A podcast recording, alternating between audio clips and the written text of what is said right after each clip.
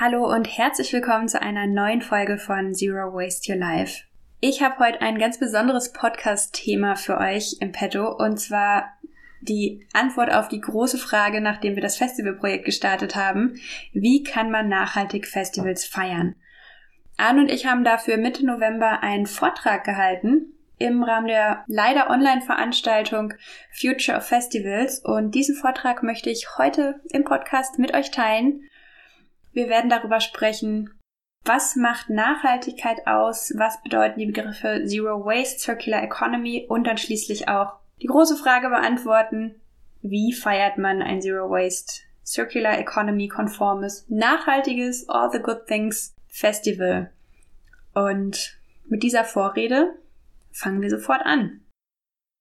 Hi, wir sind Laura und Arne von Zero Waste Your Festival und freuen uns unglaublich, dass wir heute bei der digitalen Future of Festivals dabei sein dürfen.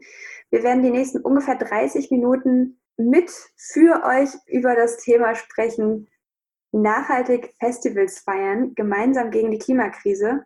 Was hat es damit auf sich und wie geht das überhaupt? Wir stellen uns zum Eingang mal kurz vor. Ich bin Laura, Zero Waste und Circular Economy Expertin, große, große Festival-Liebhaberin und werde euch gleich zu Beginn des Vortrags ja eine kurze Einführung geben in die Themen Zero Waste, Circular Economy, Nachhaltigkeit, um so den Grundstein zu legen für die große Frage, wie können wir gemeinsam die Klimakrise stoppen, dabei Spaß haben und Festivals feiern. Mein Name ist Arne, ich bin gelernter Physiker und auf dieser Grundlage der Mitgründer und Datenexperte für Zero Waste Festival. Und ich zeige euch im zweiten Teil etwas, wie wir das Ganze konkret und in der Praxis angehen können. Und um das Ganze ein bisschen übersichtlicher zu machen hier für die Präsentation, rollen wir Arne mal raus. Der kommt gleich wieder. Ich rutsche ein bisschen näher an die Kamera ran und sag mal, los geht's. Am Anfang steht für mich die Frage, warum sollten wir nachhaltige Festivals feiern? Und die Antwort ist für mich relativ easy. Wir produzieren einfach zu viel Müll. Und zwar nicht nur auf Festivals, sondern in ganz vielen verschiedenen Lebensbereichen. Guckt euch mal, wenn ihr gerade im Homeoffice seid oder wo auch immer ihr gerade seid, um, wie viel Müll da anfällt durch Verpackungsmüll, durch die Infrastruktur, in der wir leben. Und ja, das lässt sich auch auf Festivals und auf andere Großveranstaltungen übertragen. Und gleichzeitig gibt es dafür auch Lösungen. Und mit dem Müllproblem einher geht das zweite Problem, für das wir eine Lösung gefunden haben und an der wir gerade weiter arbeiten. Wir verbrauchen zu viele Ressourcen. Ich werde da später nochmal weiter eingehen. Und last but not least, die Zeit läuft. Ich muss euch wahrscheinlich die Pariser Klimaziele nicht mehr groß erklären. Ähm, der Klimawandel ist bereits in vollem Gange und es klingt manchmal ein bisschen schwierig, aber never waste a crisis kann auch gerade jetzt eine gute Devise sein, denn Corona hin oder her, die Zeit für Veränderung ist jetzt. Ich habe gerade schon gesagt, es gibt so ein paar unterschiedliche Begriffe, die in unserer Bubble und in dem Kontext unserer Arbeit durch die Gegend fliegen, die ich euch der Verständnis halber einmal erklären möchte. Und zwar sind das Nachhaltigkeit, Zero Waste und Circular Economy.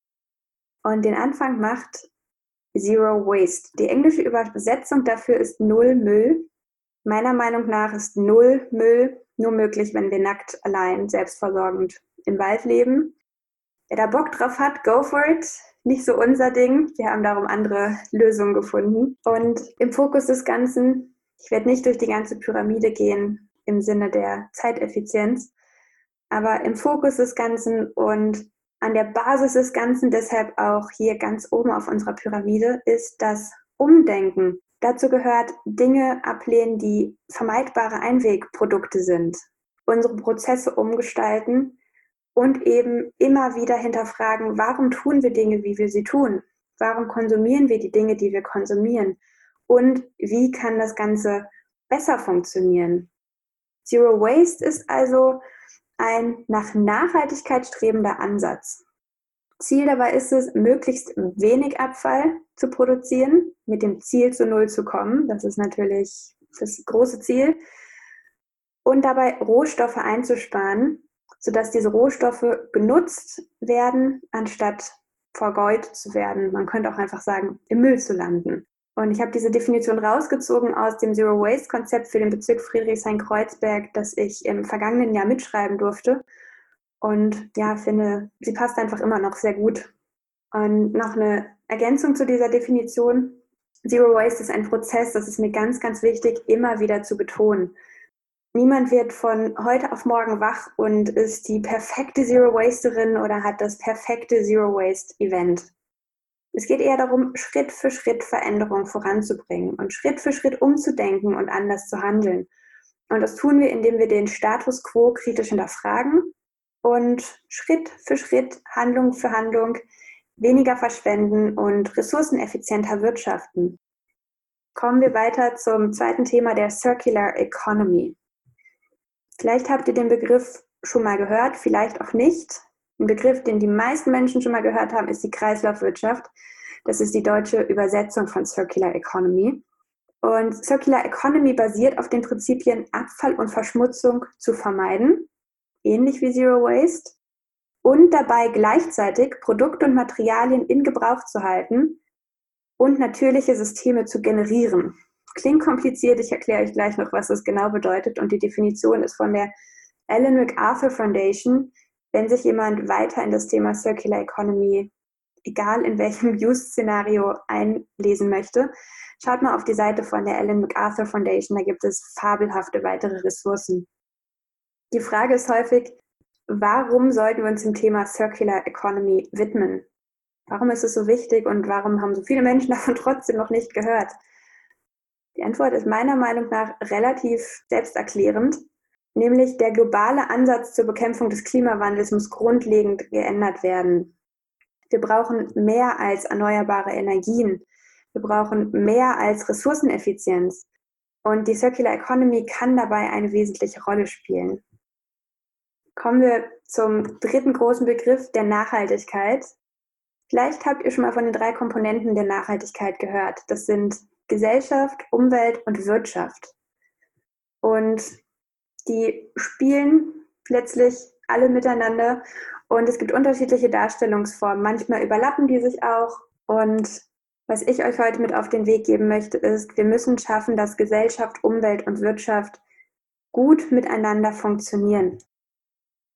Der bisherige Ansatz, den viele, viele Menschen, die Mehrheit in der Tat verfolgen, ist, es gibt die Gesellschaft und Teil der Gesellschaft ist die Wirtschaft. Gibt auch Schulen, die sagen, die Wirtschaft beeinflusst die Gesellschaft elementar mit.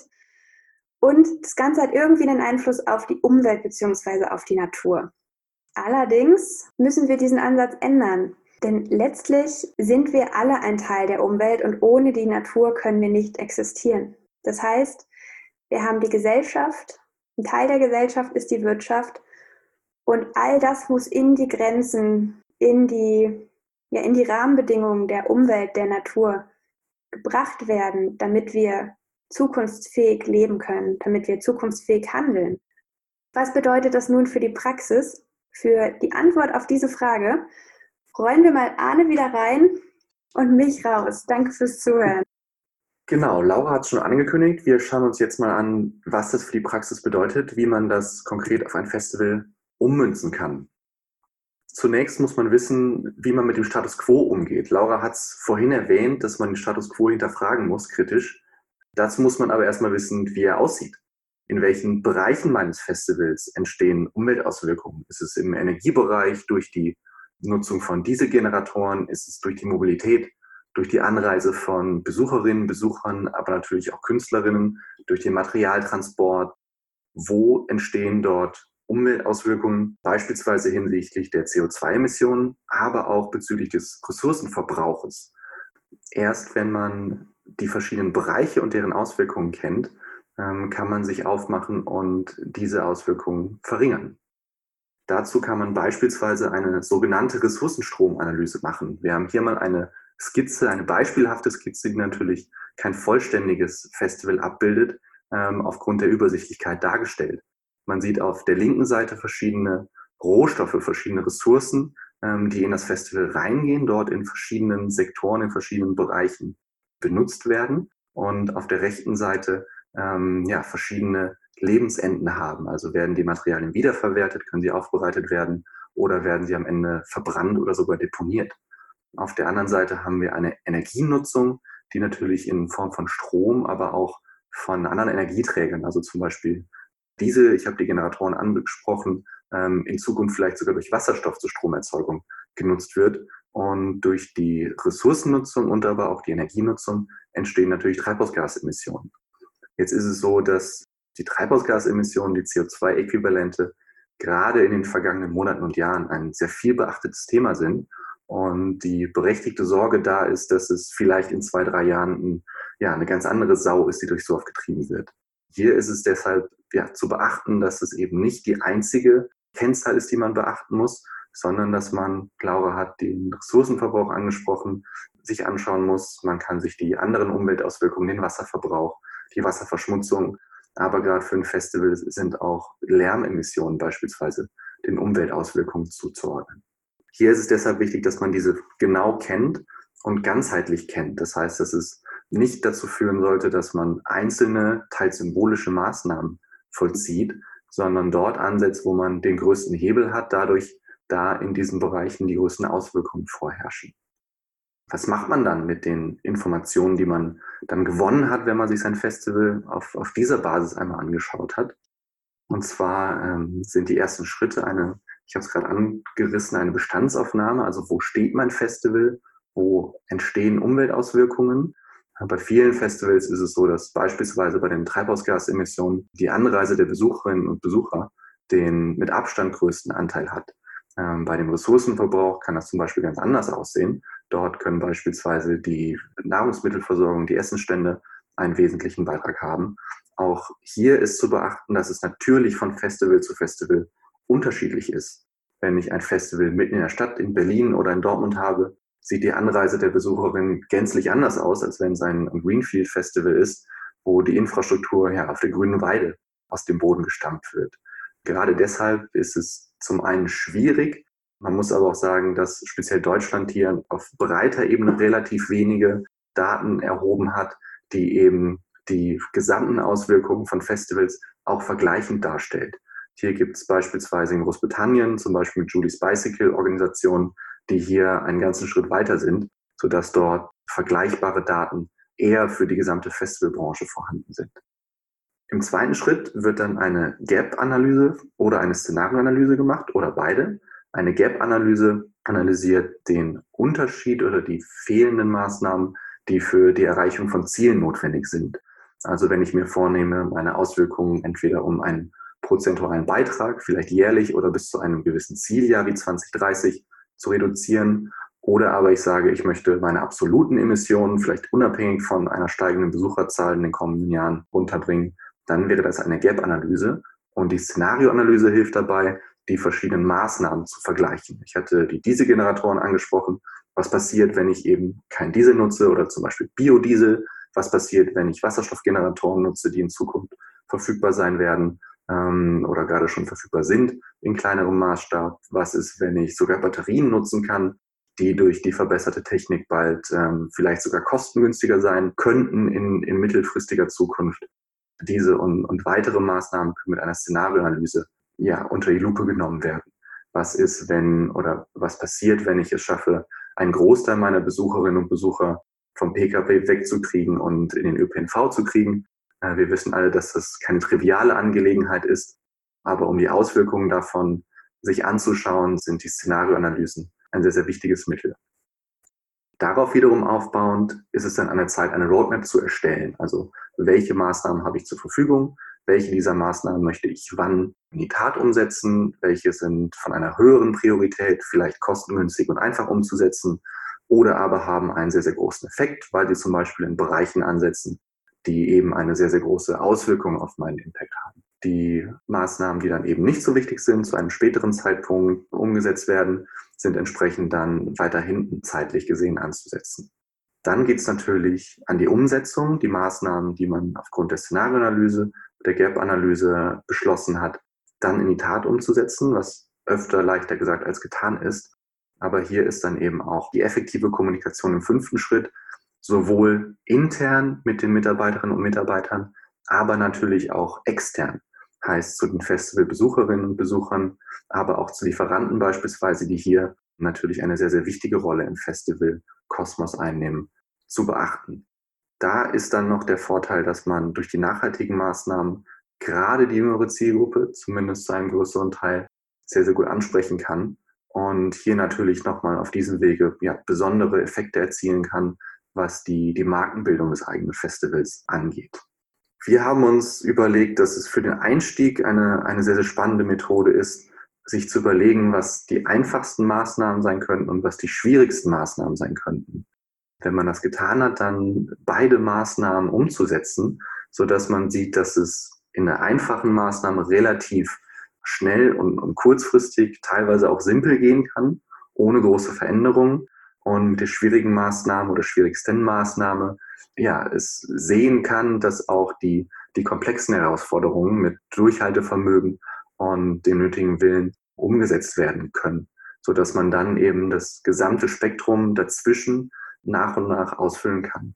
Laura hat es eben erwähnt, dass es ein Prozess ist. So ist das auch mit der Roadmap beispielsweise zu verstehen, dass es natürlich nicht darum geht, von jetzt auf gleich, von heute auf morgen ein signifikant besseres Festival auf die Beine zu stellen, sondern sich Gedanken darüber zu machen, wo Potenziale bestehen, die man heben könnte und diese dann fortlaufend nach und nach umzusetzen.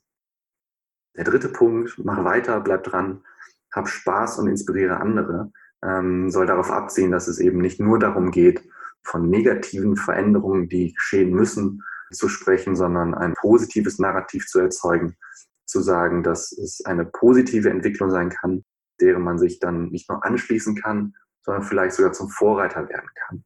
Inspiriere andere geht noch so ein bisschen in die Richtung, dass wir sehen es gerade durch die Veranstaltung hier beispielsweise, gerade auch durch die aktuelle Krise, dass die Veranstaltungswirtschaft vielleicht noch etwas näher zusammenrückt und ähm, ja, dort gemeinsam Schritte in diese richtige, wie wir finden, richtige Richtung unternehmen kann. Ja, zu guter Letzt wollen wir euch danken für die Aufmerksamkeit. Hier findet ihr unsere Kontaktdaten. Wir stehen selbstverständlich zur Verfügung, wenn ihr das Thema Nachhaltigkeit und Festivals vertiefen möchtet und freuen uns auf eure Kontaktanfrage und freuen uns darüber, mit euch über dieses spannende und wichtige Thema in Zukunft sprechen zu können.